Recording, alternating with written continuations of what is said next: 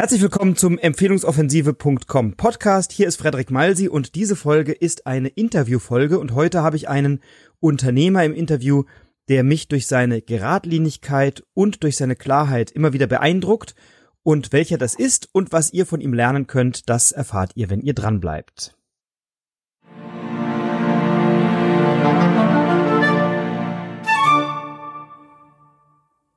Herzlich willkommen zum Empfehlungsoffensive.com Podcast. Frederik Malsi hier mit einer Interviewfolge und hier ist heute im Interview Gunther Verleger. Gunther Verleger ist Unternehmerpersönlichkeit.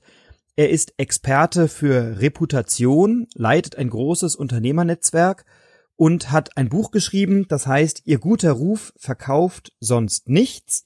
Untertitel oder glauben Sie wirklich noch, dass der Preis alleine entscheidet? Außerdem ein umfangreiches Hörbuchpaket, mit verschiedenen Interviews und Gesprächen zum Thema Reputation, den Reputation Talk. Lieber Gunther, toll, dass du heute da bist und dir die Zeit nimmst. Willkommen im Podcast.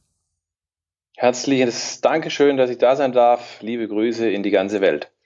Gunther, du bist Reputationsexperte. Wir beide kennen uns schon seit vielen, vielen Jahren. Du hast dich beschäftigt mit dem Thema Reputation. Vielleicht erzählst du uns ganz kurz, was ist Reputation und vor allem, inwieweit zahlt Reputation auf eine Unternehmermarke, Unternehmerpersönlichkeit ein, beziehungsweise inwieweit hilft Reputation dabei, empfehlbarer zu werden und mehr oder besseres Geschäft zu bekommen?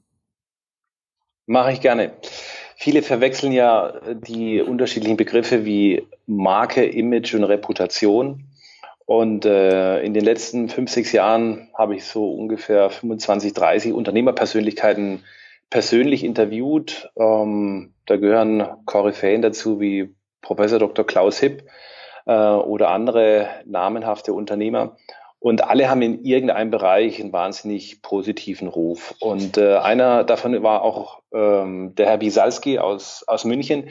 Und er hat es sehr schön zusammengefasst. Ähm, das heißt, Marke, Image und Reputation sind eben nicht die drei gleichen Dinge. Mhm. Weil es gibt viele Marken, auf dem Markt oder es gibt viele Marken, äh, die sich als Marke etabliert haben. Das heißt aber noch lange nicht, die einen guten, dass die einen guten Ruf haben. Ne? Also wenn ich jetzt einfach mal sage, Aldi ist bestimmt eine Weltmarke, ne? Dann hat Aldi bestimmt einen äh, guten Ruf in einem sehr guten Sektor, aber bei mhm. manchen Menschen hat Aldi vielleicht gar keinen guten Ruf. Mhm. Und dann ist mir die Frage, was eine Marke dann für ein Image transportieren möchte. Das heißt, Bisalski hat es so zusammengefasst, Reputation steht letztendlich über all dem, was Marke oder Image ist. Aus diesem Grund, glaube ich, ist es eines der wichtigsten Punkte, was auch kleine und Mittelständler, die jetzt nicht vielleicht unbedingt eine Marke sind, im klassischen Sinne wirklich berücksichtigen sollte, weil wenn du einen guten Ruf hast, dann steigt deine Empfehlbarkeit. Und ich mhm. glaube, äh, das gilt für viele kleine Mittelständler, dass sie empfehlbar sind und darauf kann man ruhig mal ein Auge werfen. Das heißt, wenn wir darüber sprechen, auch in diesem Podcast, wie wir mehr und besseres Empfehlungsgeschäft bekommen, reicht es heutzutage nicht mehr, einen guten Job zu machen, also sozusagen äh, seine Dienstleistung, seine Produkte gut anzubieten und die Erwartungshaltung der Zielgruppe zu erfüllen, sondern es gehört eben noch ein bisschen mehr dazu, beziehungsweise dafür zu sorgen, dass andere das auch wissen. Ähm, ja.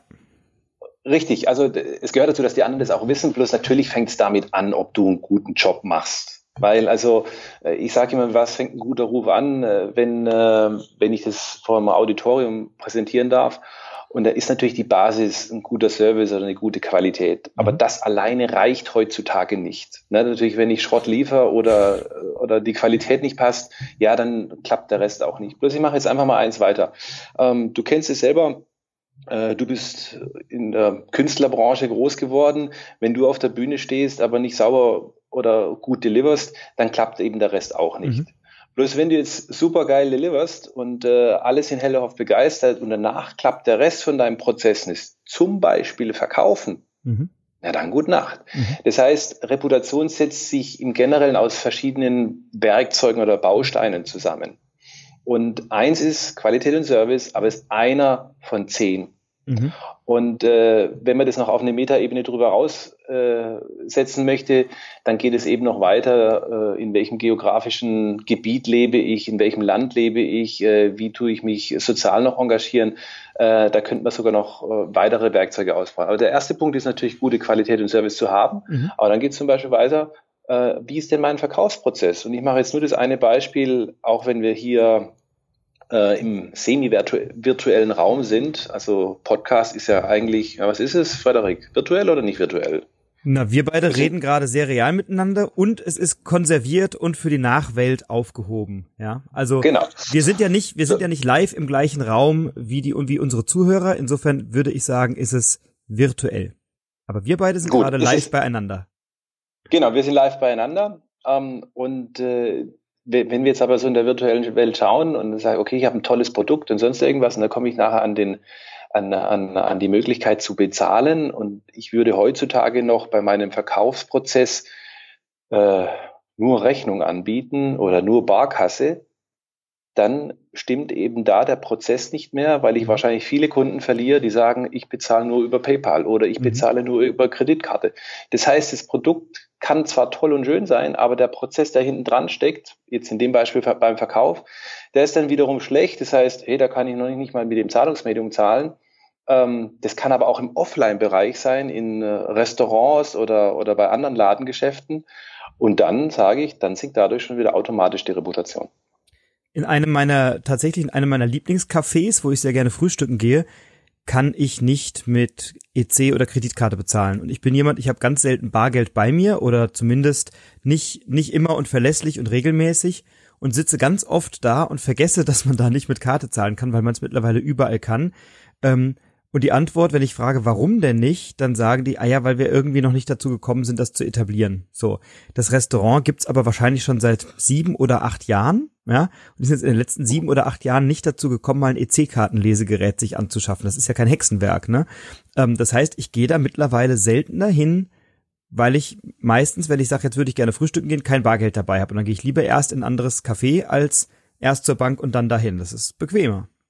Aber du hast ja schon wieder so einen guten Ruf, dass du gerne anschreiben lassen darfst. Das heißt, ja, Herr Malsi, wir kennen Sie, äh, zahlen Sie nächste Woche, oder? Das ist tatsächlich so, ja. das ist tatsächlich so, dass ich dann, weil, weil das auch in der Nähe ist von meinem Büro, dann sage, okay, dann zahle ich halt beim nächsten Mal oder so. Aber das ist ja nicht bei jedem Kunden der Fall, ne? Und wenn du es einem Kunden korrekt, so, so schwer machst, ähm, so schwer machst, deine, deine Dienstleistung in Anspruch zu nehmen oder so eine Hürde einbaust, dann stimmt eben der Sales Funnel hinten dran nicht. Und du hast was, was Spannendes angesprochen. Ähm, dein Thema ist ja auch für Unternehmerinnen und Unternehmer im Mittelstand oder für kleine, mittlere Betriebe relevant. Wie ist deine Erfahrung? Hat jeder von diesen Unternehmern einen definierten Verkaufsprozess? Ja, bestimmt. Jeder und bis, bis ins letzte durchdacht. Also ich glaube, wenn, wenn, wenn kleine und Mittelständler viel Geld auf der Straße lassen, dann liegt es nach der Erstkontaktaufnahme bis hin, dass das Geld auf der Bank ist. Mhm. Also da ist so viel Luft und so viel Potenzial, weil wir leben in einer Welt, wo wir immer ungeduldiger werden. Wann will ein Kunde das Angebot haben? Gestern. Mhm. Ja. Ähm, und wenn ich da einfach nicht das, die Abläufe so, ich möchte nicht sagen automatisiert habe, aber so verbessert habe, dass sie relativ zügig rauskommen, dann ist der Kunde woanders. Mhm. Und wenn ich natürlich in meiner Branche oder meiner Dienstleistung mir das erlauben kann, beispielsweise dein Kaffee, die sagen, wir machen das seit sieben Jahren ohne dieses Kartenzahlsystem und wir haben trotzdem noch einen vollen Laden, dann ist es ja in Ordnung. Mhm. Bloß sie lassen einfach wahnsinnig viel auf der Straße liegen, weil sie die Dinge nicht artgerecht oder zeitgemäß angepasst haben. Du hast gesagt, es gibt zehn Werkzeuge. Einer, also allein über das Thema Verkaufsprozess und Verkaufen können wir wahrscheinlich einen kompletten Podcast machen und weit darüber genau. hinaus. Du machst, du hältst ja auch Vorträge zu dem Thema. Du gibst Trainings und Schulungen zu diesem Thema. Also das ist ja etwas, ähm, wo du für jedes dieser Werkzeuge ja auch Angebote hast für deine, für Kunden beispielsweise. Wenn jemand sagt, hilf mir mal einen Verkaufsprozess zu definieren, kann man sich ja sicherlich mit dir mal auseinandersetzen oder deinen Vortrag sich anhören dazu. Ähm, was sind die anderen Werkzeuge oder welche gibt es noch? Du hast ja in deinem Hörbuch Reputation Talk insgesamt, wenn ich das richtig auf dem Schirm habe, zehn CDs und zwei Bonus-CDs, wo du Gespräche führst mit relevanten Unternehmerpersönlichkeiten, die Maßstäbe setzen in ihren Bereichen. Ähm, und du hast zehn Werkzeuge herauskristallisiert. Also einer ist Qualität und Service. Was sind noch andere Beispiele? Verkaufen war der zweite. Genau, Verkaufen war der zweite und der dritte ist Führung. Mhm. Das sind für mich die drei Basiswerkzeuge, mit denen ich als Kleinunternehmer oder Mittelständler mal aktiv meine Reputation steuern kann. Mhm. Also ja, Verkaufen brauchen wir jetzt nicht tiefer drauf eingehen. Da geht es mir mehr darum, wie bequem mache ich es für einen potenziellen Käufer oder wie einfach mache ich es ihnen über die unterschiedlichen Wege. Ähm, der, das dritte Werkzeug ist Führung. Und ähm, auch wenn jemand selbstständig ist, muss er irgendwann Menschen führen, ob das im Projekt ist oder in anderen Bereichen. Aber viele haben eben auch Mitarbeiter und die Kunst ist einfach, dass die Führung so gut ist, dass natürlich die Führung gar nicht anwesend sein muss. Mhm. Also wenn ein Unternehmen nur funktioniert, weil die Führungskraft da ist und entweder über Zuckerbrot oder Peitsche führt, dann ist es nicht besonders gut. Aber wenn ich schaffe, dass das Team so gut alleine aufgestellt ist durch diese Führungskompetenz oder auch durch die internen Abläufe, dass die einen gewissen Stolz mitbringen und sagen, hey, ich gehe hier gerne hin, ich komme mit Begeisterung hin, ähm, dann ist es natürlich ganz, ganz entscheidend. Wenn die Leute im Team, in der Mannschaft aber keinen Spaß haben, äh, sagen, ja, dafür bin ich nicht zuständig. Ne? Oder äh, im Englischen heißt es so schön, weil ich habe ja mal in Amerika legt, well, this is company's policy, da kriege ich als Kunde einen Kotzkrampf. Ne? Weil wenn ich eine Erwartung habe, Entschuldigung für die ähm, Äußerung, aber ich glaube, im Podcast darf man das. Wir haben erwachsene ähm, Zuhörer, weitestgehend, denke ich. Okay. ähm, natürlich muss man irgendwo eine Grenze haben, aber es geht um die Art und Weise, und äh, wenn, wenn, wenn das die Mitarbeiter, die den tagtäglichen Kundenkontakt haben, einfach nicht so wahrnehmen, dass sie in dem Moment die Firma sind, dann hat es sehr viel mit der Führungskraft zu tun. Mhm. Und äh, es gibt einen schönen Satz, den können, könnt ihr gerne mitnehmen, den kann man gerne umsetzen. Was würde denn ein Mitarbeiter tun, wenn die Führungskraft nicht da ist? Mhm. Und wenn er dann ein gutes Gefühl hat und sich richtig verhält, so auf die Art und Weise, naja, ich würde meinen Chef so und so einschätzen oder der hätte so und so gelöst, und es auf ihre Art und Weise für sich in ihrer Persönlichkeit adaptieren können, mhm. dann kommt meistens ein sinnvolles Ergebnis dabei raus. Mhm. Ähm, Wenn es natürlich noch darum geht, dass der Kunde oder der Gesprächspartner wenig Wartezeit hat, dann wird es auch noch einen Bonuspunkt geben. Aber für mich ist Führung ein ganz, ganz wichtiges Thema, weil es ist die Führungsverantwortung, die dafür sorgt, wie nachher der Kunde oder der potenzielle Klient oder äh, Mandant oder je nachdem, in welcher Branche man ist, äh, letztendlich bedient wird. Und so, das war Nummer, hm? Nummer drei. Ja. Soll ich kurz noch zwei weitere machen? Na, ich würde ähm, da, da kurz nochmal dranbleiben. Wir kommen, kommen gleich noch auf zwei gerne, weitere. Gerne. Ähm, wie, wie etabliere ich so ein Führungsverhalten? Also das ist ja sicherlich spannend, wenn wir Zuhörerinnen und Zuhörer haben, die Mitarbeiter haben und sich jetzt die Frage stellen, entscheiden meine Mitarbeiter schon immer in meinem Sinne oder was wäre, wenn ich jetzt mal für ein halbes Jahr ausfalle, weil ich krank bin, Unfall habe, was auch immer. Ähm, wie kann ich so ein Führungsverhalten etablieren? Was gibt's da für, für Werkzeuge oder wie hast du es für dich umgesetzt? Vielleicht hast du da ein, zwei Tipps oder Beispiele. Ja, das ist natürlich ein mega komplexes Thema und ja. ich möchte da nur auf einen meiner äh, mitbestimmt kompetenten Gesprächspartner eingehen, Boris Grundl, den du auch persönlich kennst, mhm. ähm, der, der natürlich äh, allein dieses Thema komplett durchleuchtet hat. Und eine Führungskraft, das ist ein Prozess, das kann ich nicht von heute auf morgen machen. Also wir haben jetzt hier im BNI Stuttgart Team ähm, in Summe, ich glaube, 25 Leute. Mhm. Ne? Jeder hat eine andere Persönlichkeit, jeder hat einen anderen Stil, jeder hat eine andere Art, die kann ich nicht alle gleich angehen. Mhm. Ähm, es gibt einen anderen äh, tollen äh, in, ähm, Unternehmer, der, der Herr Breckwold, der hat 120 Friseurläden. Mhm. Ne? Und er hat ein sehr schönes Beispiel gebracht, äh, der sagt, ich muss als Führungskraft die Kunst haben, auf mein Gegenüber zu adaptieren, das heißt lange oder kurze Leine zu haben. Mhm. Also ich glaube, du bist ein Mensch, wenn andere dich führen sollten und sie würden dich an die kurze Leine nehmen, oder da lächelt einer, ich glaube, dann könnt ihr die besten Freunde werden. Ne? ja. Das heißt, also wenn man dir deiner Kreativität und deiner Inspiration und deinem, deiner Improvisation keine Freiräume gibt, dann kommt auch kein gutes Ergebnis raus. Dann wird es aber auch bei dir und bei mir wieder Punkte geben, da brauchen Menschen die kurze Leine. Mhm. Ja? Und das ist die Kunst, sage ich mal, der Führungskraft zu sagen, okay, ich muss jetzt in der Situation adaptieren, ähm, dass ich eben ihm seiner Kreativität und auch das Vertrauen schenken kann, dass er die Dinge entsprechend richtig macht. Ja, und Fehler werden passieren ähm, und das muss ich einfach auch mit äh, akzeptieren. Und das hat ja auch was mit der Kommunikation zu tun, wie nehme ich jemanden an die kurze Leine und wie oft und wie, also natürlich müssen auch Freigeister äh, verbindlich gehalten werden und natürlich müssen Leute, die vielleicht an der kurzen Leine sich wohlfühlen, manchmal auch mit etwas mehr Freiraum klarkommen. Das ist ja der umgekehrte Fall, dass, dass es manche genau. Menschen braucht, die sehr klare Arbeitsaufgaben, To-Dos, Checklisten, Prozesse brauchen und die manchmal vielleicht sich unwohl fühlen, wenn sie in einem sehr freien Ambiente oder Setting Entscheidungen treffen müssen, ohne sich dreimal rückversichern zu können. Ähm, aber auch beides kann man trainieren. Also sowohl die Freigeister mal verbindlich halten, als auch die, die vielleicht die Checklisten haben, denen einen kreativen Freiraum geben. Und das ist die Kunst einer Führungskraft, das zu erkennen und umzusetzen. Und das Boris Grundl erwähnt, ähm, für die, die ihn nicht kennen, sehr inspirierender Unternehmer und Gesprächspartner und Mensch der seinerseits ja im Rollstuhl sitzt, äh, eine Querschnittslähmung hat, sagt, ich bin lieber Querschnitt als Durchschnitt. Krasser Satz. Ähm, und der Boris hat nach einem Unfall sich auf das besonnen, was er wirklich gut kann, nämlich führen. Und zwar sich selbst. Und das ist ja auch eine Komponente der Führung. Nicht nur die anderen führen, sondern in erster genau. Linie sich selbst. Ähm, und hat daraus wunderbare Trainingskonzepte entwickelt. Also toller Typ. Ähm, mit Boris war ich auch im Gespräch und er wird aller Voraussicht nach auch hier im Podcast kommen, ähm, mal als Gesprächspartner dabei sein. Also so. an alle, die daran Interesse haben, auf alle Fälle einschalten.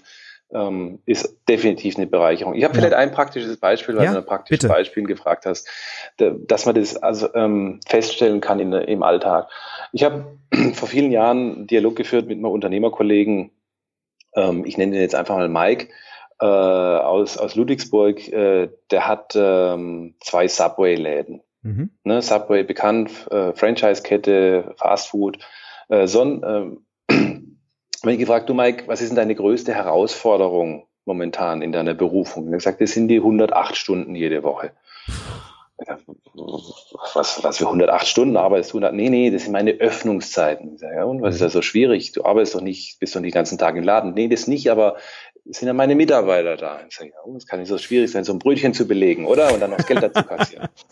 ja, und dann fängt er eben an mit den Dingen im Alltag. Ne? Mhm. Und äh, da war ein Sonntagabend um fünf vor zehn. Ne?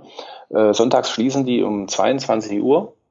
Und dann kommt ein Kunde rein und äh, wer schon mal in Subway war, der weiß, dass die Kunden erstmal so nach oben schauen, ne? mhm. ne, weil da oben quasi das Menü ist.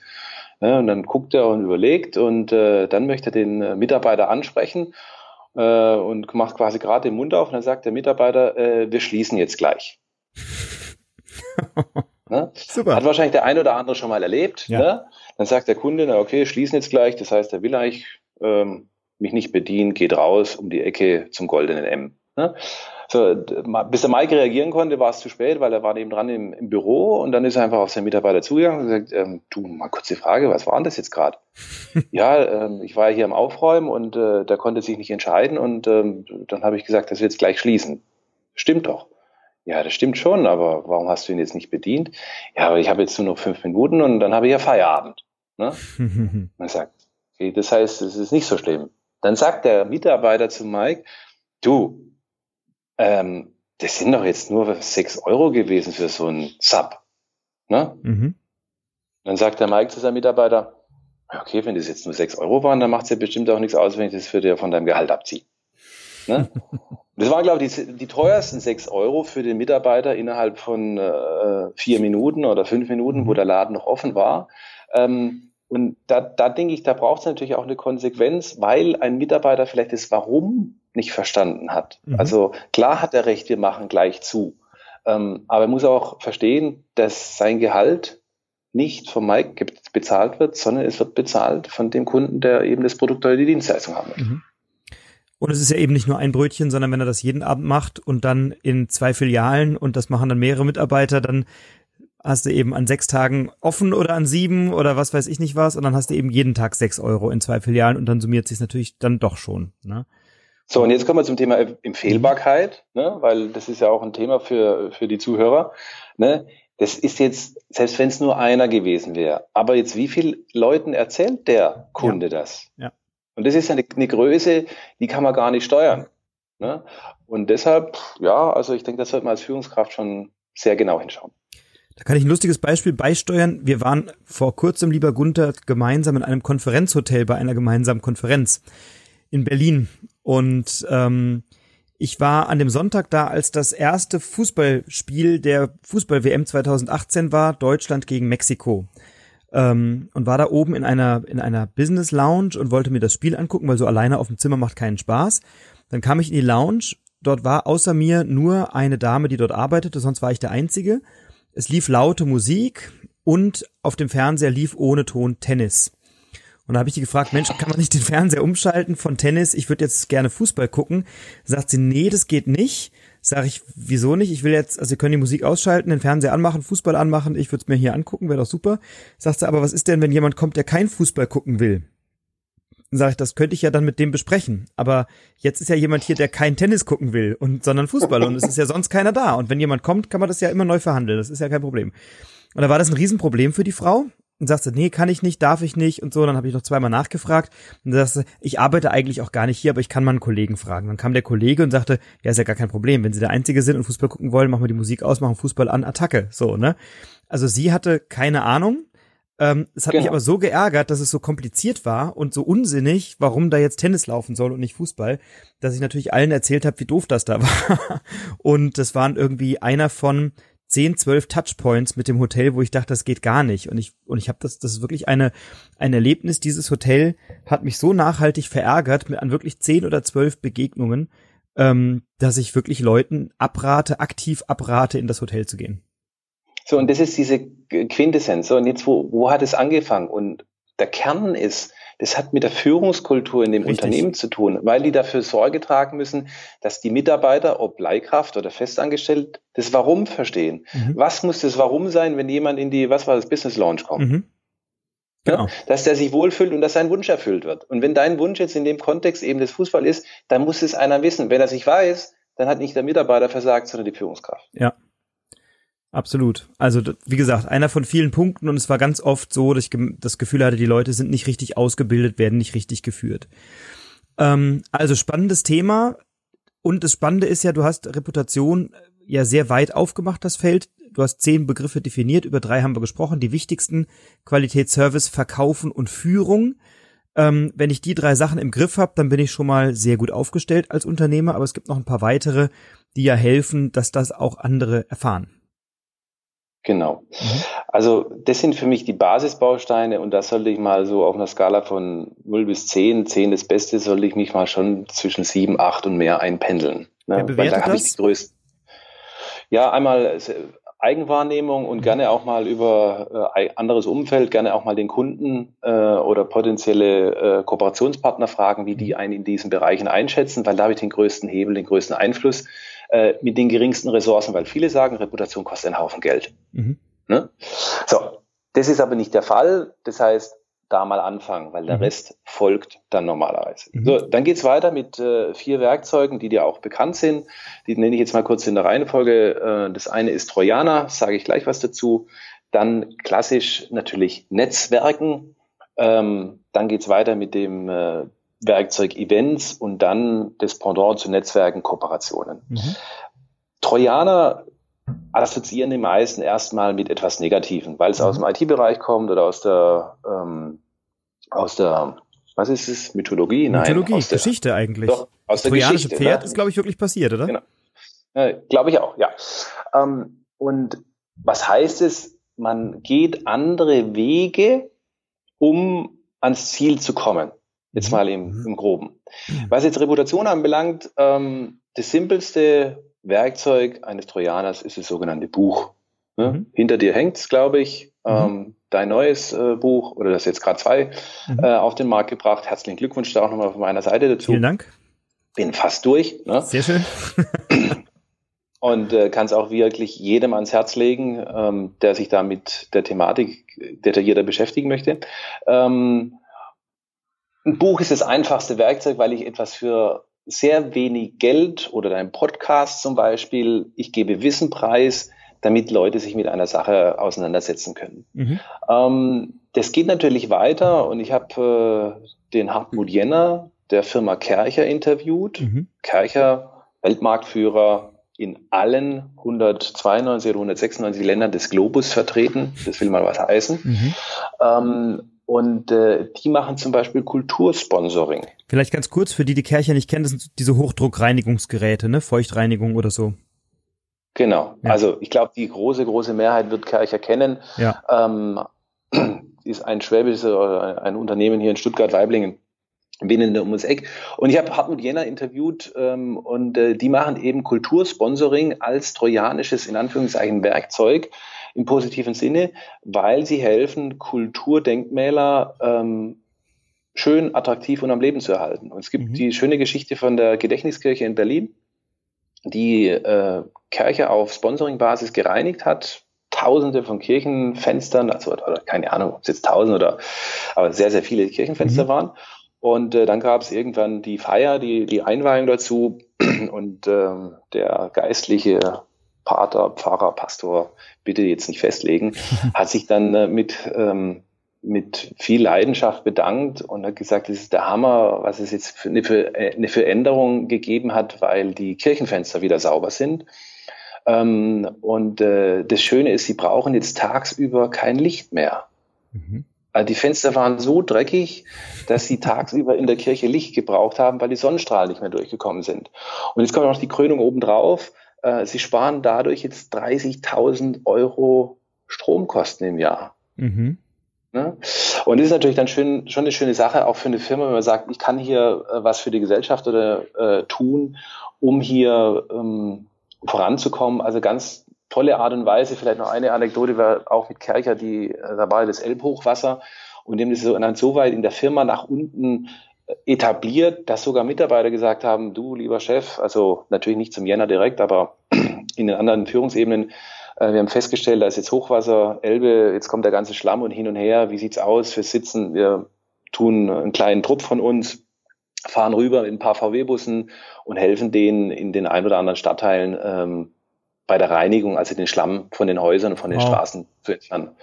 Und wenn du es als Führungskraft mal schaffst, dass deine Mitarbeiter dieses, diese Art leben und das auf freiwilliger Basis machen, also auf Helferbasis, ähm, dann denke ich, hat das Werkzeug sehr gut funktioniert und dafür steht Kercher und ähm, ist ein wunderbares Werkzeug dafür. Zumal das ja auch anregt, darüber zu erzählen. Also wie lange, wie lange ist das jetzt her mit der Kirche? Ein paar Jahre?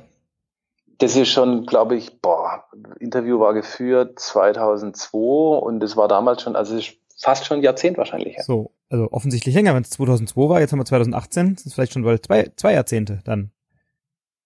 Nee, Entschuldigung, Entschuldigung, ah, oh, jetzt zurück. Nee, 2013 Buch veröffentlicht, 2012 war das Interview, Entschuldigung. Okay. Genau. Also zehn also, Jahre, so eine Weile her.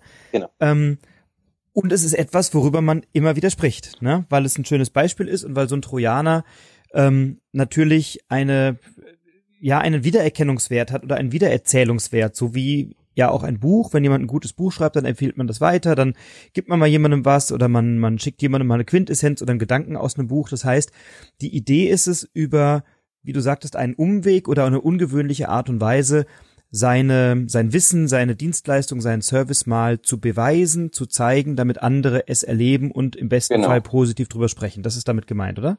Genau, also durch, geringen, geringsten Aufwand oder geringste Möglichkeiten einen wirklichen Mehrwert zu bieten. Mhm. Das ist damit gemeint, wo es nicht darum geht, okay, ich mache jetzt ein Produkt ähm, umzu, sondern hey, ich biete dir was an, prüf's, ist der geringste Aufwand, damit du nachher für dich selbst entscheiden kannst, ob du die nächste Schritte gehen möchtest.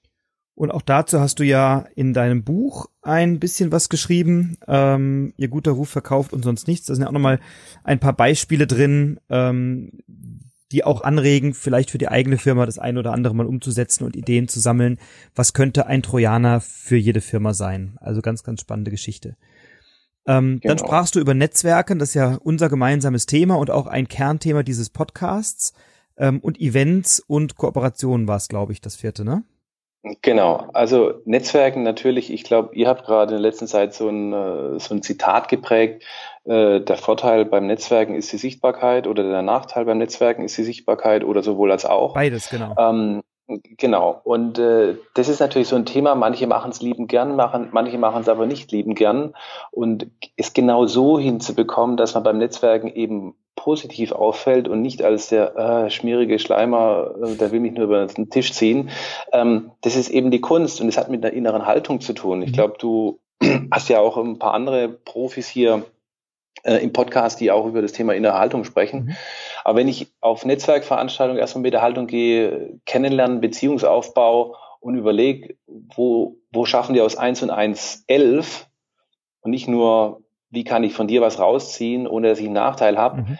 dann wirke ich auf Netzwerkveranstaltungen ganz anders. Das heißt, mhm. ich kann das wirklich aktiv als äh, positiven Rufauslöser verwenden. Mhm. Wenn wir ins Pendant gehen, Kooperationen, da gibt's ja den, den schönen Satz, zeig mir, wer du bist und äh, zeig mir, wem du gehst und ich sag dir, wer du bist. Mhm. Äh, oder Jim Rohn hat es, glaube ich, vor vielen Jahrzehnten gesagt, äh, du bist der Durchschnitt der fünf Menschen, mit denen mhm. du dich äh, permanent umgibst oder die meiste Zeit, Zeit umgibst.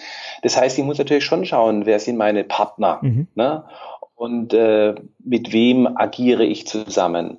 Ähm, das heißt, die färben natürlich auch wieder auf mich als Unternehmer ab. Das mhm. heißt, auch, und da sind wir wieder beim Thema Verkaufsprozess, wenn ich nur Partner im exklusiven Bereich habe, wie zum Beispiel bei mir kann man nur mit American Express zahlen als Kooperationspartner, dann löse ich dadurch natürlich einen Ruf aus, der in eine gewisse Richtung geht. Mhm.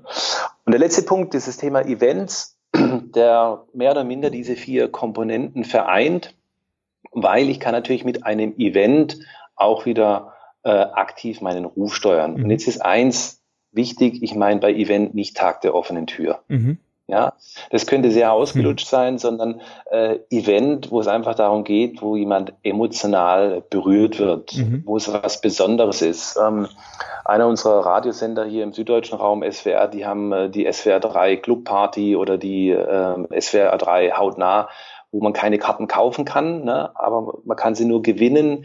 Ähm, wo was einfach ein Event ist, was Besonderes ist. Das mhm. kann man aber so weit machen.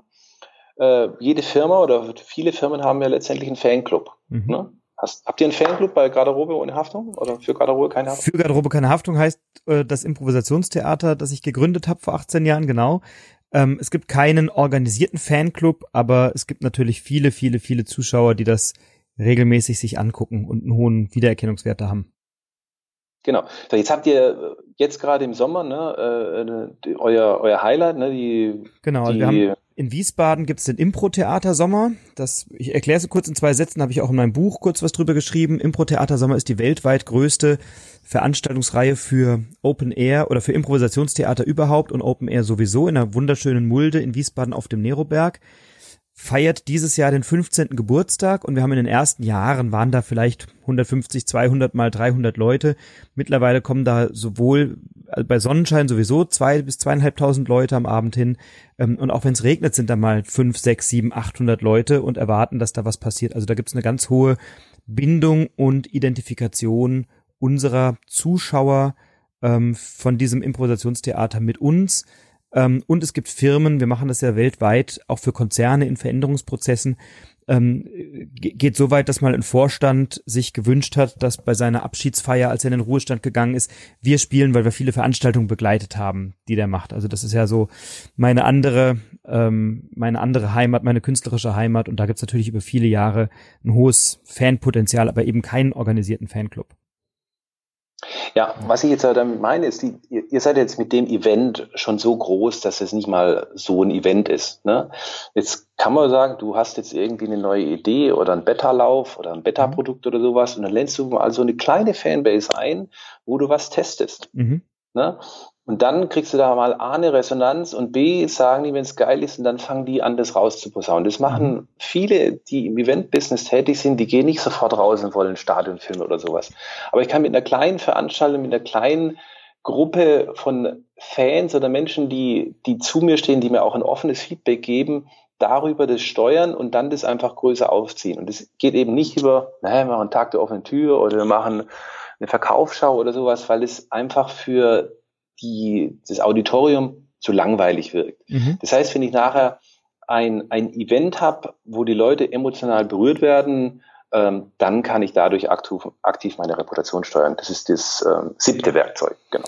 Und es ist ja auch eine Möglichkeit, wenn ich in einer Netzwerkgruppe organisiert bin, auch Netzwerkpartner mal damit hinzuzuziehen und sagen, kannst du mir da genau. auch noch mal eine Perspektive geben oder kannst du mir ähm, mal aus dem Blickwinkel deiner, de, deines Berufs oder deines professionellen Umfelds sagen, ähm, ist das spannend. Also ähm, wir mit unserem Improvisationstheater, wir entwickeln gerade ganz aktiv neue Businessformate. Ne? Also wir machen das seit vielen Jahren weltweit und generieren gerade oder sind gerade dabei, auch ganz aktiv Kunden, die mit uns lange zusammenarbeiten, denen Ideen vorzustellen und sagen, wir wollen die euch jetzt gerade mal nicht verkaufen.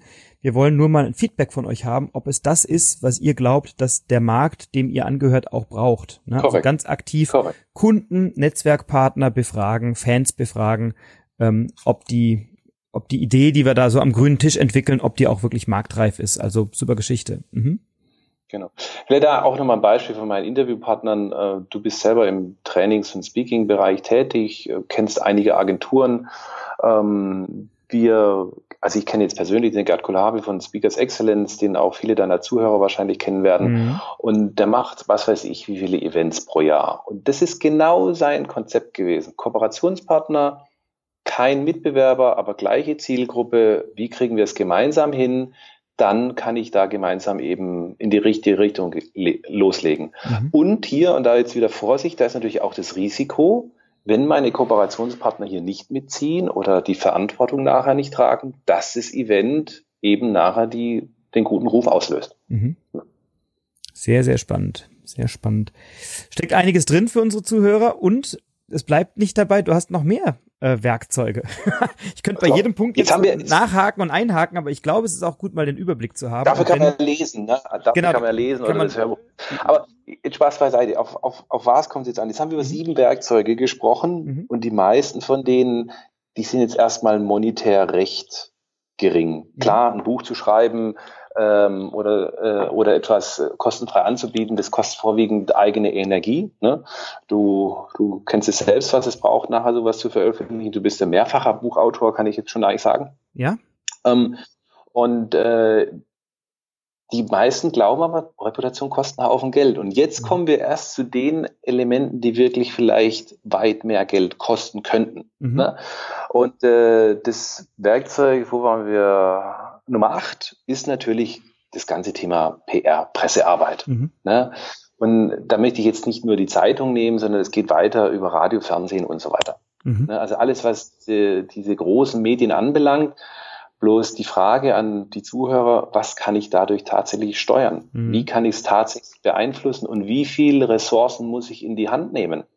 Also mich wundert es immer wieder, wie manche Unternehmen oder auch Internetfirmen äh, zur Primetime Fernsehwerbung schalten können. Ja. Anscheinend trotzdem profitabel oder wahnsinnig viele Investorengelder hinten drin. Wunderbar, wenn es funktioniert, sehr schön. Ich kenne wenige kleine Mittelständler, die diese Ressourcen haben. Mhm. Das heißt, mit PR kann ich sehr viel steuern ähm, oder, oder, oder eine große Reichweite erzielen. Ähm, aber das heißt noch nicht, dass ich das wirklich aktiv steuern kann, weil Du kanntest es damals noch nicht, weil du damals noch nicht bei BNI dabei warst, aber im Jahr 2006 war es, glaube ich, oder sieben, hat die FAZ mal eine, zwei Seiten Artikel über uns geschrieben. Mhm. Ne? Und äh, mit Bild sogar und ein neues Konzept aus den USA erobert Deutschland, bla bla bla. Wer zweimal fehlt, fliegt raus. das heißt super. Und jetzt soll ich, kleiner Verleger hier aus Stuttgart, gegen die FAZ anstinken. Mhm. Ne, das bringt natürlich gar nichts. Ähm, Jetzt wissen wir, dass Verlage auch nicht mehr so. Also weil es vielleicht auch erstmal inhaltlich falsch war, so, ne? Und weil das ja nicht, genau. also erstmal war es, nicht jeder unserer Zuhörer kennt vielleicht die Spielregeln von BNI, ja. sondern also BNI lebt ja. von einer großen Verbindlichkeit der Unternehmer untereinander. Das heißt, wir committen uns auch regelmäßig zur Anwesenheit. Und wenn die FAZ natürlich dann aus so einem starken Warum, Commitment, verbindliche Zusammenarbeit dann Spielregeln oder die Kultur eines Netzwerks verkürzt oder falsch wiedergibt, dann ist das natürlich sehr ärgerlich.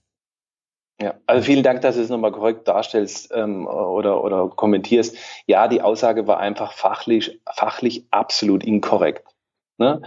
Und die, diese Thematik habe ich natürlich bei Presseveröffentlichungen immer. Pressefreiheit, ja, was ist denn, wenn es tatsächlich fachlich stimmt? Und ich könnte mir vorstellen, dass die Mehrheit unserer Zuhörer äh, über Berichte, wo sie fachlich einfach voll mitreden können, ob das Medizin, Automotive, Kunst, Medien oder sonst irgendwas ist, Zahlen viel besser bewerten können, ob die tatsächlich stimmen oder nicht. Mhm. Also mir ging es im Automobilbereich, wo ich früher hergekommen bin, sehr häufig so, dass ich sage, hier, wo haben die, die Zahlen her?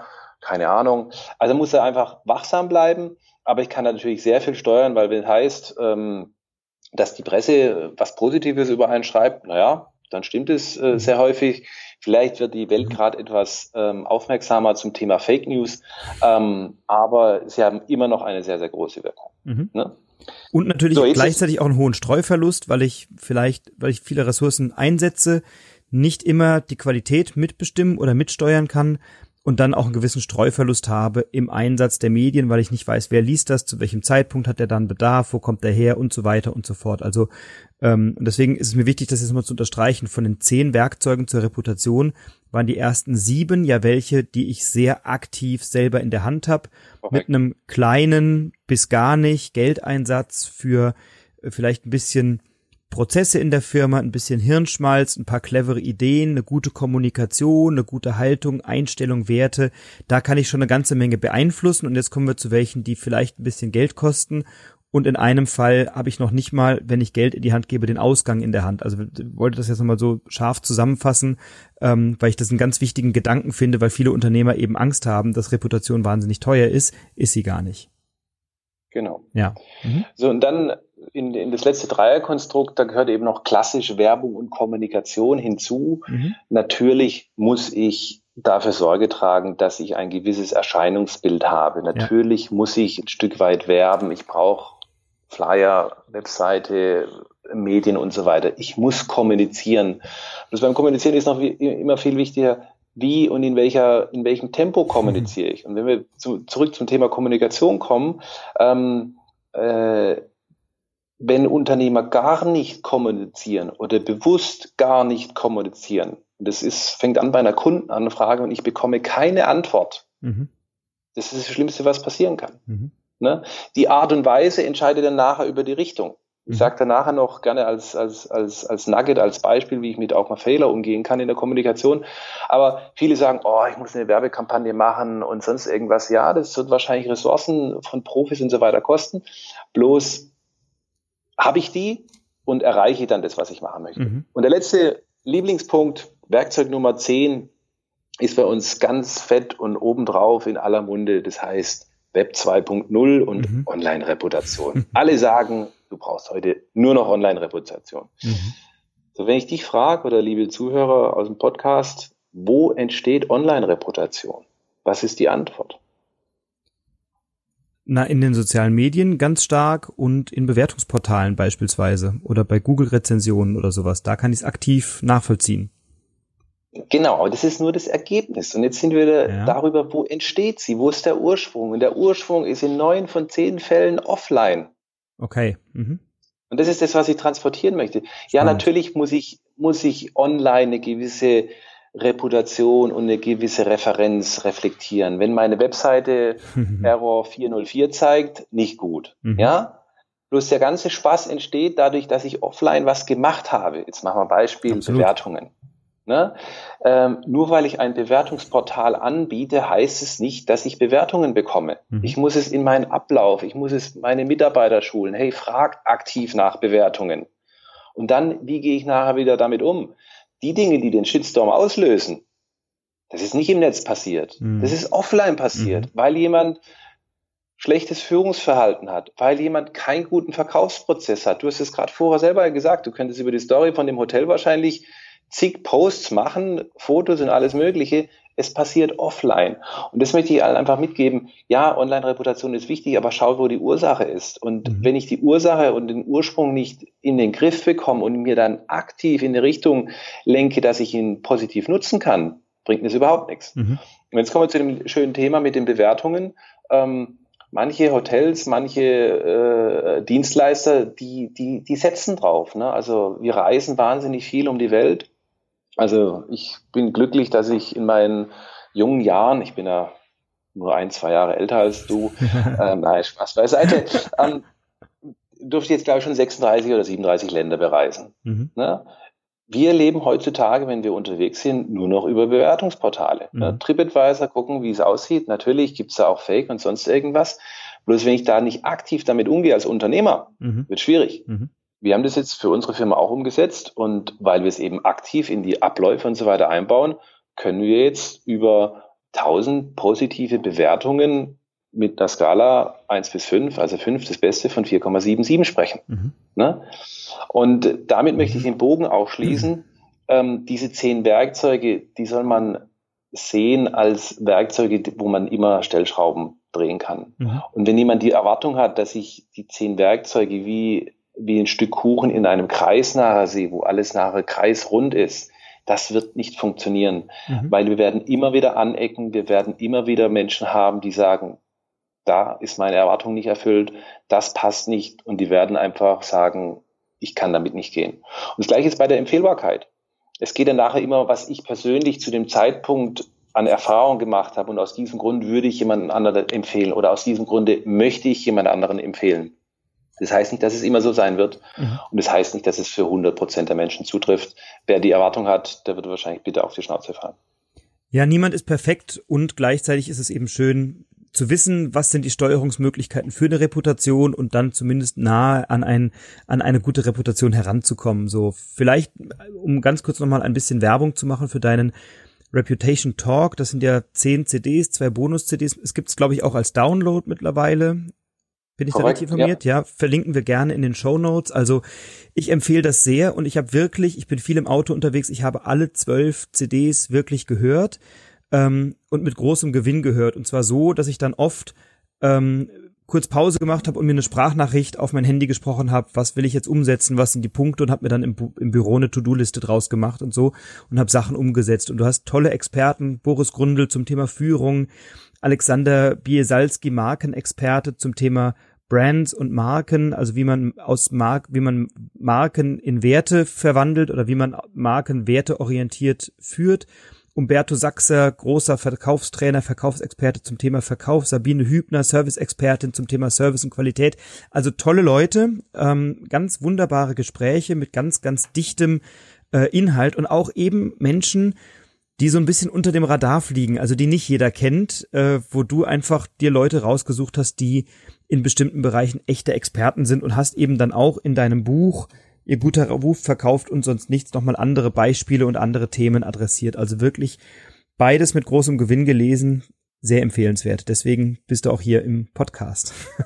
Vielen herzlichen Dank. Vielleicht ein Hinweis auch, ähm, viele sagen sich, öh, CD, ich habe kein CD-Laufwerk. Ja. CD-Laufwerk mehr im Auto. Ja, ist immer wieder der nächste Schritt. Auch gibt es natürlich als Download, muss man auch wieder anpassen. Ähm, und äh, also gunterverleger.com ist die Webseite, da kann man sich auch gerne darüber informieren.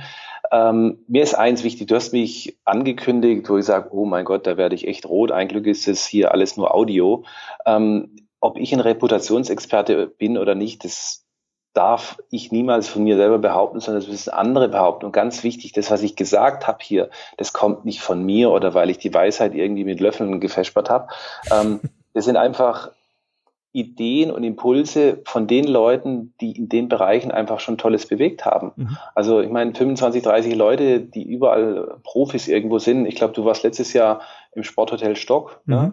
Ähm, als äh, in, in deinem Seminar und du hast, glaube ich, einen ganz guten Eindruck davon gehabt. Ich hatte vorhin schon überlegt, ob ich das zum Thema Qualität und Service mal äh, bringen soll oder auch zum Thema Trojaner, weil da machen die ja wirklich einiges in diesen Bereichen und auch die Verkaufsprozesse. Also da stimmt schon sehr, sehr viel. genau, da stimmt schon sehr, sehr viel. Und, und ich habe den, den, den, den Daniel Stock ähm, 2011, glaube ich, damals interviewt, also schon echt ein Weilchen her. Und wir haben damals 2006 unsere Hochzeitsreise gehabt. Also war nur eine Woche, weil ist ja nicht gerade ein Euro 50 das Hotel, ne? Mhm. Aber du sagst jetzt Events, Verkaufsprozesse, äh, ähm, Qualität und Service, äh, Verkaufsprozesse. Für mich war es damals das Thema Events. Der hat ein Event in den Bergen hingezaubert, da hat's mir die Schuhe ausgezogen. Mhm. So geil. Okay, der Petrus hat auch ein bisschen mitgespielt, die Sonne hat gescheint, aber es ist einfach gigantisch. Und was ich betonen möchte, die Sachen, die kommen nicht von mir. Na, also ich bin jetzt nicht hier, oh, ich habe es studiert oder, sondern ich nehme die Dinge, die andere erfolgreich umsetzen, adaptiere es und so kann das auch jeder andere für sich machen. Was passt für ihn, für seine mhm. Branche, für seine Firma, für seine aktuelle Situation und das ist das Entscheidende. ich mag da deine Bescheidenheit und gleichzeitig braucht es ja trotzdem jemanden, der mal definiert, welche Themen zahlen auf Reputation ein und dann auch die Leute zu finden, die in den Bereichen stark sind und das zusammenzubringen, zusammenzutragen und in einen schlauen Kontext zu setzen. Auch das ist ja eine große Leistung. Also insofern, ich bezeichne dich da gerne mal als Experten zu dem Thema. Thema, ja. Thema Stockhotel Events, die machen ja einmal im Jahr eine legendäre Silvesterparty und du kannst dir keine Tickets dafür kaufen. Ich, also zumindest, du stehst, glaube ich, fünf Jahre auf der Warteliste, um auf diese Silvesterparty zu kommen oder so. Da kommst du halt hin, wenn du Stammkunde bist und Stammkunde heißt nicht einmal im Jahr eine Woche, sondern halt vielleicht ein bisschen Korrekt. häufiger. Ja, so, und wenn du ja so da muss man auch überlegen, das, das ist natürlich ähm, auch in der Liga, ich meine, äh, ich bin da, keine Ahnung, wir waren da jetzt einige Male, äh, aber immer kürzer und dann geht man morgens zum Frühstücksbuffet und plötzlich trifft man äh, Jens Lehmann, den Torhüter und solche Geschichten. Da steigen natürlich auch Koryphäen ab. Ähm, dann muss man das auch machen. Na, es ist eine Verknappung, aber dann sind wir wieder beim Ursprung. Ein Event, wo die Leute einfach reden, reden, reden, sagen, ist einfach tierisch geil. Ja, und, also wir können jetzt beide wahrscheinlich noch zwei Stunden über das Hotel schwärmen, weil es ist sensationell. Die, die, die setzen ja wirklich Maßstäbe in vielen Bereichen bis hin zu, dass sie das Sport, 25 Meter Sportbecken auf der Außenterrasse mit Blick auf die Alpen heizen mit der Abwärme der Wäscherei und Fracking und damit äh, umweltfreundlich arbeiten oder jetzt eine Biogasanlage hinstellen und die Nachbarschaft mit umweltfreundlichem Strom versorgen, um der Community des Dorfes oder der kleinen Stadt etwas zurückzugeben. Ähm, in der Hotellerie Gastronomie üblicherweise Riesenfluktuation von Mitarbeitern, die kriegen jedes Jahr 70 Blindbewerbungen von Leuten, die sagen, ich will hier unbedingt arbeiten und, und, und. Also sie machen schon einiges richtig und sind sicherlich ein leuchtendes Beispiel für vieles. Und äh, ich habe mir das mal aufgeschrieben, den Daniel Stock auch mal anzufragen für ein Podcastgespräch. Ähm, der hat da sicherlich was zu sagen zu dem Thema. Ähm, ich würde gern, würd gern einen Bogen schlagen, lieber Gunther. Du hast ein paar Mal das Thema BNI angeschnitten.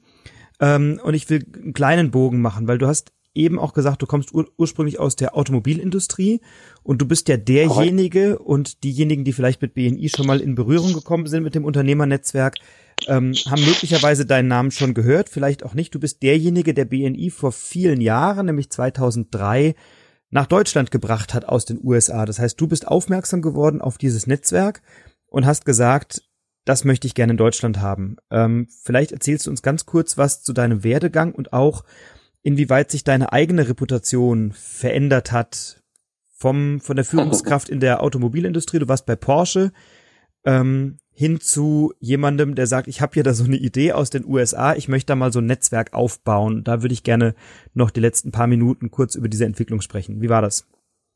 Gerne.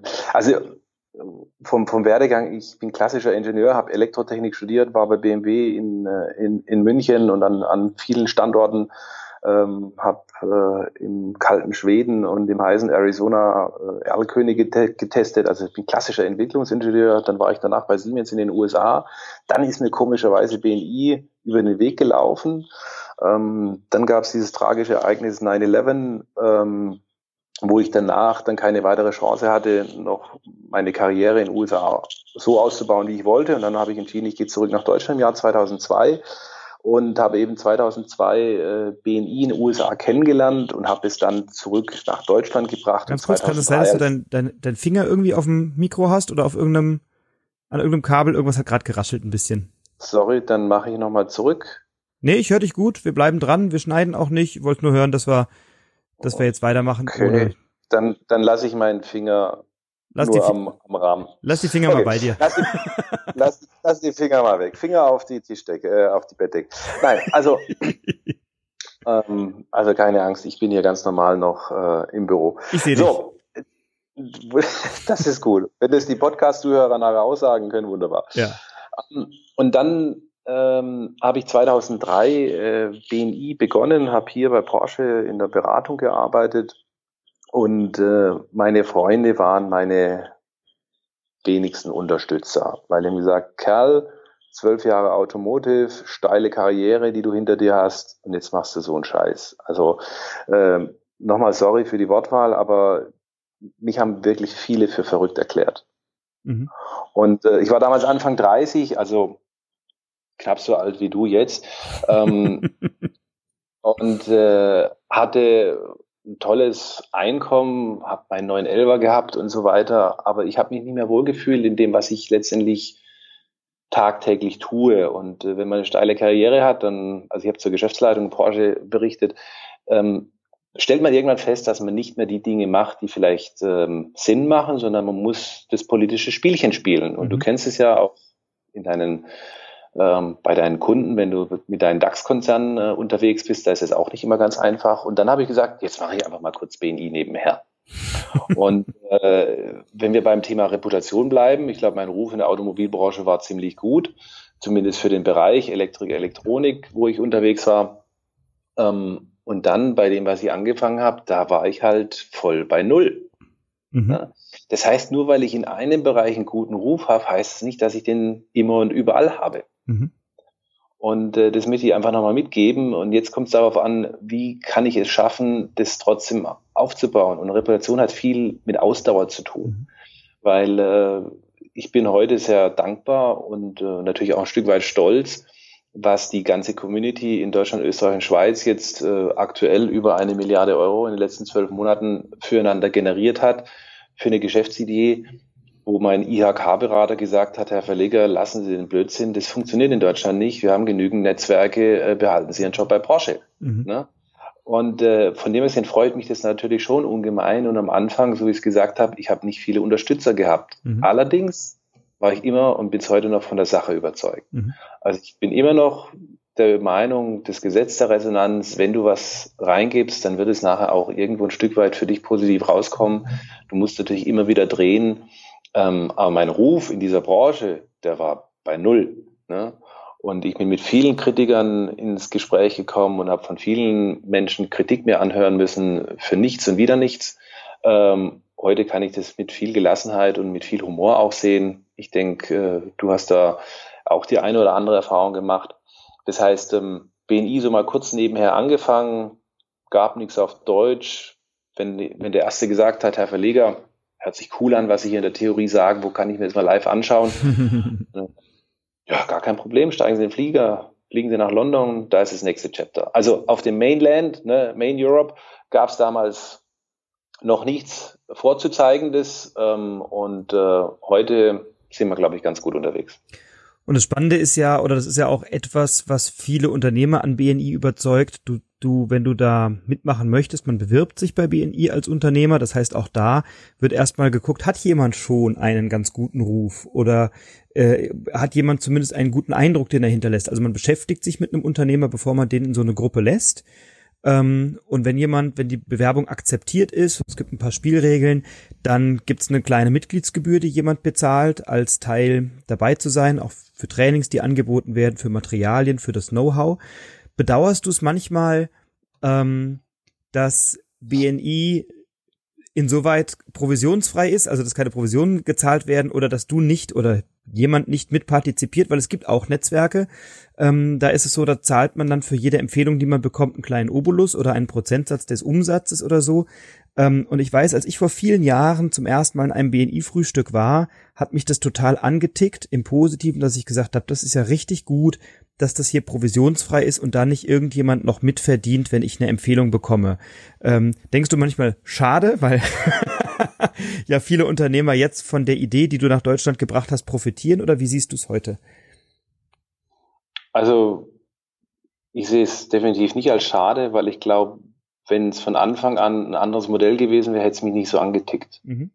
Also ich glaube, das hat eher was mit der inneren Haltung wieder zu tun, ja. äh, ob ich A, das Vertrauen in nennen es Karma, Universum oder was weiß ich habe, dass du was reingibst und äh, dass, ich, dass ich dann auch irgendwann später ernten kann und dass die Zeit kommen wird, auch wenn es manchmal wirklich, wirklich hart ist und man sich da harte Dinge anhören muss. Ich glaube, es wäre gar nicht so gefruchtet, weil ähm, bei Provision ist bei vielen schwingt da einfach was mit, mhm. was eine andere Wertigkeit hat. Und mhm. äh, ich glaube, das Schöne, was wir jetzt momentan mehr und mehr etablieren, ist, wir leben gerade in einer sag ich mal, gesellschaftlichen Veränderung. Mhm. Wir haben nicht nur schöne Zeiten in unserer Gesellschaft, äh, ob das politisch oder über andere Länder ist, ob das die Flüchtlingssituation ist oder andere Themen, wo nicht einfach sind.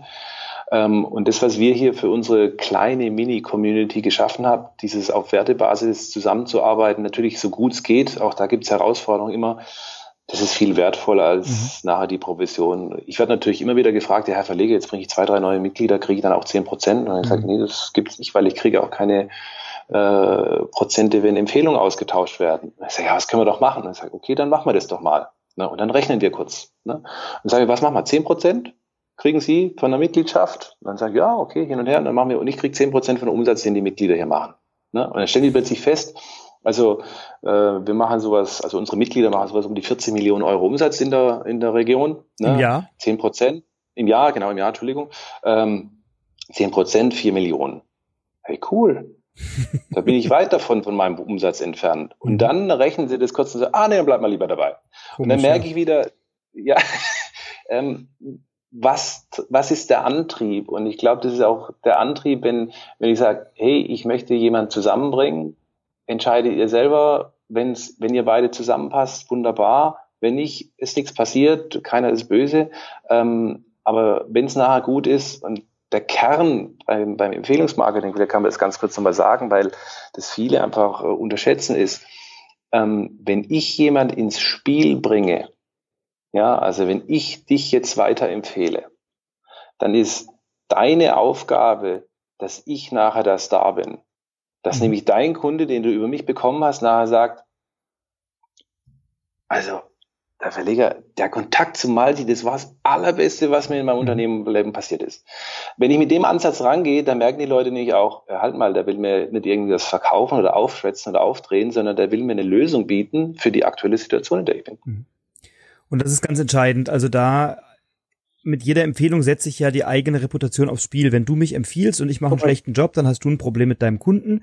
Wenn du mich empfiehlst und ich mache einen guten Job, dann wird dein Kunde eine höhere Loyalität zu dir haben, wird sich bedanken bei dir und wird sagen, Mensch, Verleger, da hast mir echt weitergeholfen. Und das sorgt auf allen Seiten für eine höhere, da sind wir wieder, Reputation und für eine höhere Loyalität. Also insofern, ähm, bei BNI, man empfiehlt sich nicht gegenseitig, um sich gegenseitig Geschäft ein bisschen zuzuschieben, sondern um dem Kunden eine Lösung zu bieten für ein Problem und dadurch eine bessere, eine höhere Loyalität zu bekommen, weil jemand einen guten Job macht. Ja. Genau. Jetzt eine persönliche Frage. 2003 haben dich alle für verrückt erklärt, als du gesagt hast, Mensch, BNI ist eine coole Sache. Ich habe das kennengelernt. Ich mache das hier mal nebenbei. Neben meiner Führungskarriere bei Porsche mache ich mal eben so ein bisschen Unternehmerfrühstücke. Ähm, das hat sich ja durchaus verändert. Du machst das ja viel seit vielen Jahren mit deiner Frau und eurem Team professionell, Vollzeit. Ähm, ihr betreut wie viele Unternehmerinnen und Unternehmer in wie vielen Gruppen in welcher Region? Das finde ich spannend. Also wir sind im Großraum Stuttgart, ich sag mal Zirkel in Stuttgart reinstecken, Großraum eine Stunde außen rumfahren. Also mhm. es geht kurz vor Heilbronn, da ist die Nachbarregion zum Kevin und dann bis nach Ulm und dann noch so ein bisschen nach Aalen. Mhm. Ähm, also wir haben eine sehr kompakte Region, mhm. also A von der geografischen Lage Jetzt sind wir noch nicht ganz bei 1000, aber das ist unser nächstes Ziel. Also knappe 1000 äh, Unternehmer im kleinen und Mittelstand. Ähm, wir haben jetzt vor kurzem gerade wieder gegründet. Zurzeit 27 aktive Gruppen mhm. und ja, haben noch viel Luft, haben noch viel vor, geben noch weiter Gas. Und du sagst 40 Millionen Euro, das ist so der Schnitt im Jahr, den Unternehmerinnen und Unternehmer bei euch in der Region machen. Das heißt, wenn wir Hörerinnen oder Hörer haben, die sagen, im Großraum Stuttgart, Ludwigsburg, Ulm, Aalen, Heilbronn habe ich Interesse, mir mal so ein Unternehmerfrühstück anzuschauen, die sind bei dir willkommen. Ähm, wir genau. verlinken gern auch eure Seite, wo man sich dann mal anmelden kann zu so einem Frühstück ähm, und sich das mal angucken.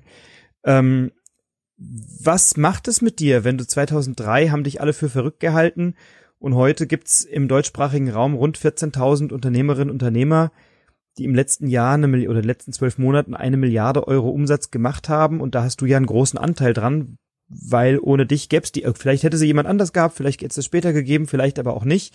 Ähm, bist du da manchmal stolz und denkst so, wow, das, da ist ja ganz schön was entstanden in den letzten Jahren oder wie siehst du das?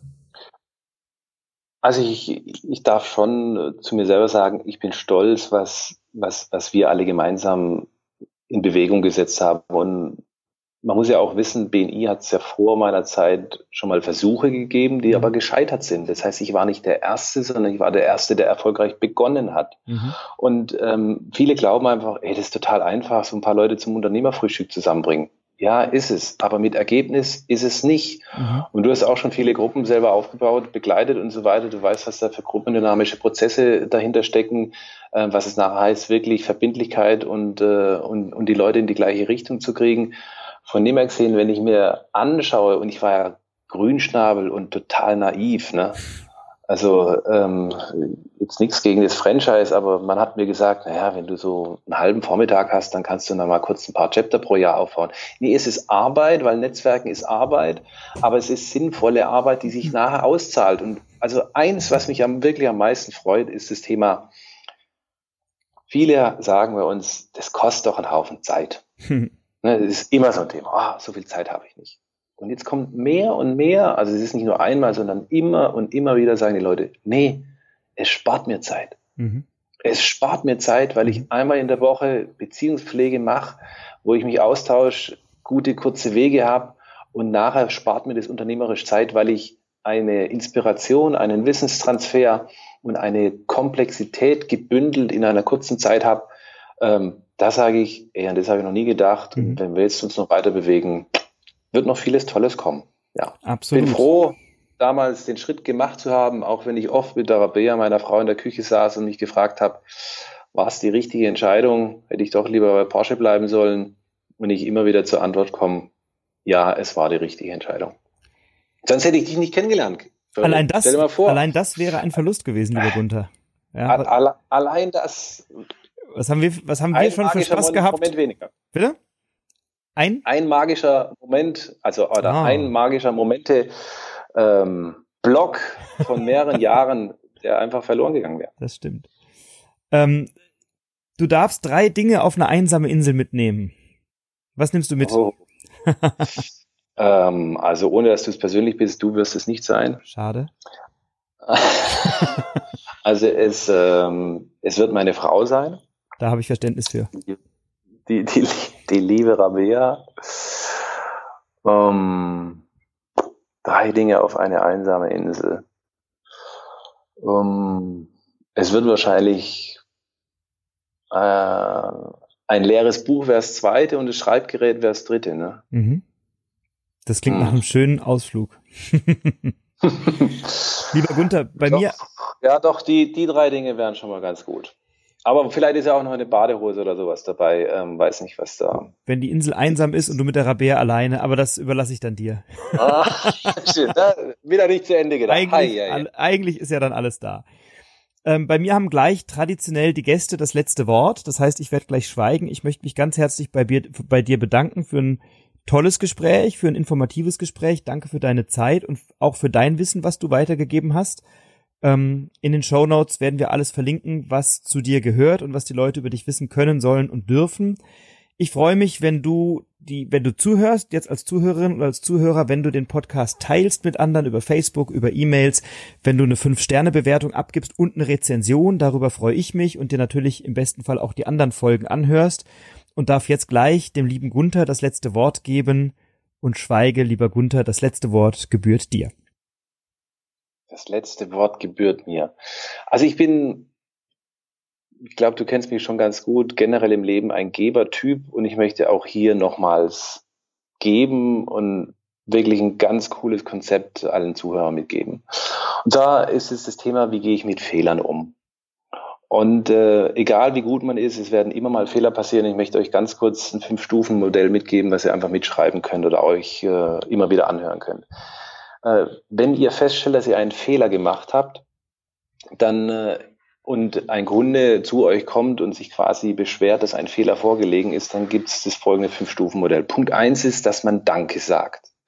Hintergrund ist daran, wenn ich Danke sage, dann schätze ich das mal, dass der Kunde sich bei mir meldet und nicht woanders. Weil es gibt genügend Fehler, wo ich nicht weiß, dass sie passiert sind. Und wenn er zu mir kommt, dann bedanke ich mich dafür. Das zweite ist, ich adressiere die Emotion. Das heißt, wenn jemand total verärgert anruft, da kann ich nicht sachlich irgendwie runterkommen, weil wenn die Emotion nach oben geht, dann sinkt die Intelligenz meistens ins Erbarmungslose nach unten. Ähm, das heißt, ich muss erstmal beim Gegenüber die Emotion adressieren. Wenn ich dann wieder einigermaßen in den gleichen Level gebracht habe, kommt der Schritt drei, ähm, dass ich nochmal reflektiere, was denn tatsächlich passiert ist. Weil manchmal ist es so, dass der Kunde anruft, total verärgert ist, man weiß eigentlich gar nicht, was Sache ist, aber ich muss erst einmal wieder zusammenfassen, was passiert ist. Und das vierte ist der Punkt, den fast jeder vergeigt oder verbockt, weil er nie fragt, was müsste denn jetzt passieren, dass es einigermaßen wieder gerade gerückt wird. Und sehr häufig gehen dann Unternehmer in die Annahme, dass sie das Richtige tun würden, obwohl das der Kunde gar nicht möchte. Und dann sind wir zurück beim, beim Thema Erwartungshaltung. Und manchmal wollen die Leute nur eine Entschuldigung oder eigentlich gar nichts, sondern sie wollten sich nur melden. Ähm, aber dass ich das einfach frage, was es ist. Ne? Natürlich heißt es, wenn der sagt, Geld zurück oder ich möchte eine Million haben, das heißt nicht, dass es bekommt, aber ich muss ihn erstmal fragen.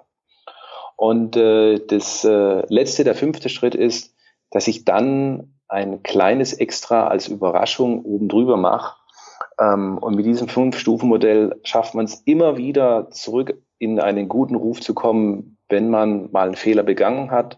Und äh, ich möchte eins zum Schluss immer sagen, ähm, ein Kunde verzeiht einen Fehler immer. Den Umgang mit dem Fehler, da trennt sich nachher die Spreu vom Weizen.